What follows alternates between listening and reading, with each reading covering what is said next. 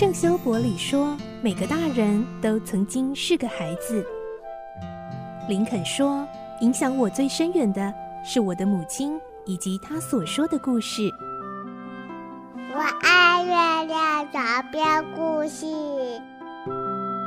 晚安，月亮床边故事。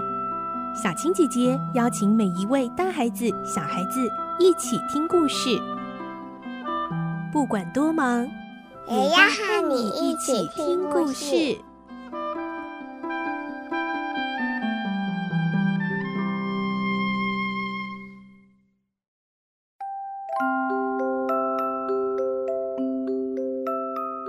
晚安，欢迎你和我们一起听故事。我是小青姐姐，我们继续来听《所罗门王的宝藏》。今天是五十三集喽。上一集我们听到伊古诺必须留在古瓜纳国统治国家，这也就表示他将不会和亨利男爵他们回去了。而这一路以来同生死共患难的情谊，让伊古诺王也落下了男儿泪。今天我们会听到。因为克达棉婉拒了伊古诺的请求，坚持必须回去，所以伊古诺就派遣了部队护送他们离开。来听今天的故事，《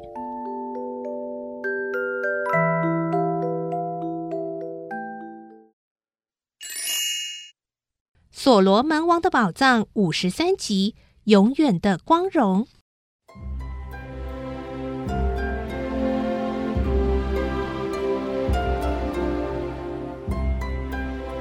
伊古诺王希望能把这三位恩人一直留在身旁。克达免劝伊古诺王说：“伊古诺王，你对我们太好了，我们并不需要什么东西。不过，当你和令堂被驱逐到别的国家的时候，你想不想回到古挂那国来呢？”伊古诺王回答：“我想回来啊。唉，我和你一样，大家都忘不了自己的故乡。”所以必须回去。伊古诺王露出十分寂寞的表情，说：“唉，我很了解大家的心情，但是各位走了以后，我连信都接不到，双方断绝联系，就等于死去了一样。”伊古诺王说着，又流下泪来。各位回去以后，要告诉其他的人。不准任何人到这里来，因为我在国外长大，看见的事情也很多。像各位这样心地善良的人太少了。我也不希望卖枪卖酒的商人到这里来。我要古瓜纳国的军队用历代祖传的刺枪来作战。我要我的人民喝水，不要喝酒。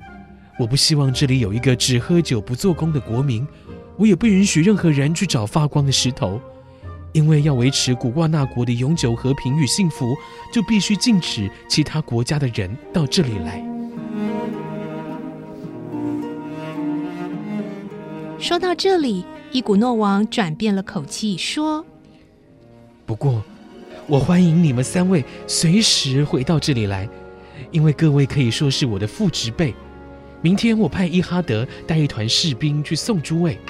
过了山，另外有一条容易走的路。”你们可以从那里回去，和各位离别，真的让我太难过了。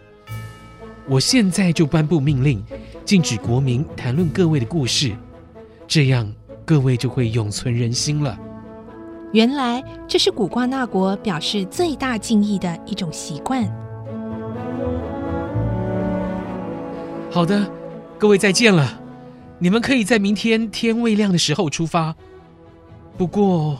我不能亲自送行，因为国王在大众面前流泪实在太难看了。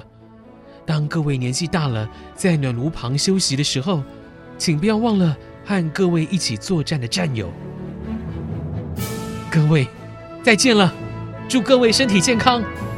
伊古诺王向他们三个人注视了一会儿，然后就用两只手遮着脸，回到王宫去了。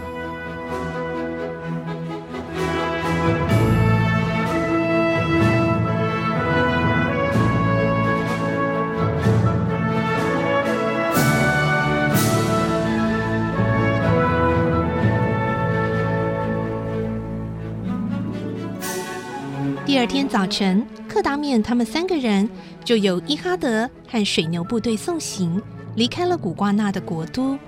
许多人民很早就在那里等着欢送呢。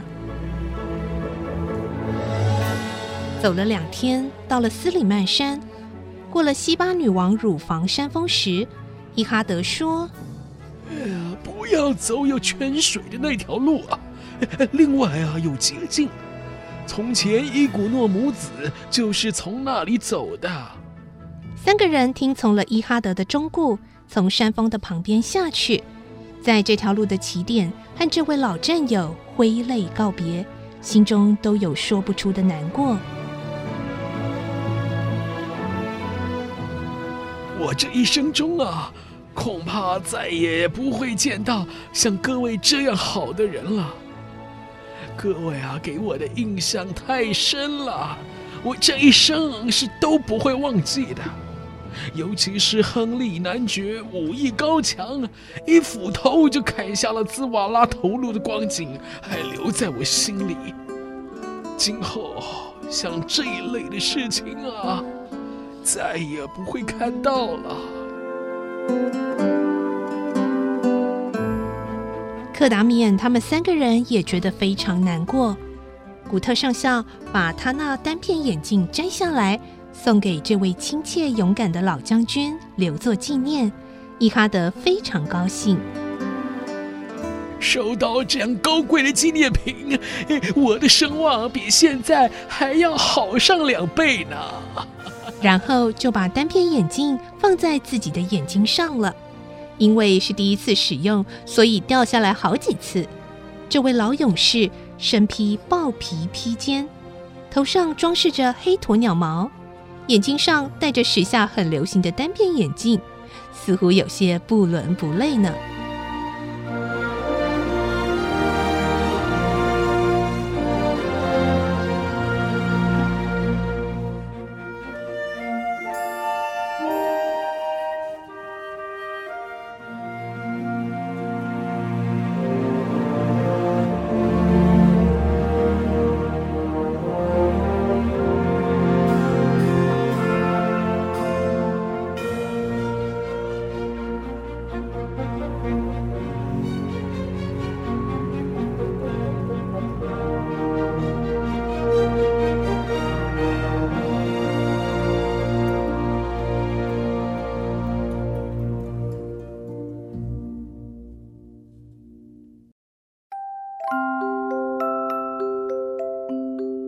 今天的故事当中，我们看到，嗯，克达缅他们呢，很光荣的被这个老将军伊哈德护送着要离开古挂那国了。